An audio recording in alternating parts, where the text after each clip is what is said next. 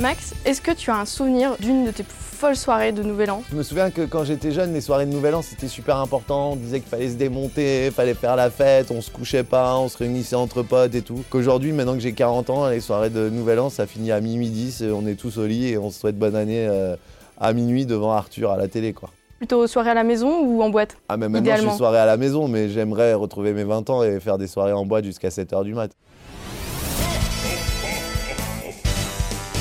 C'est quoi la première chanson que tu mets après minuit Après minuit, on met. Euh, la playlist idéale.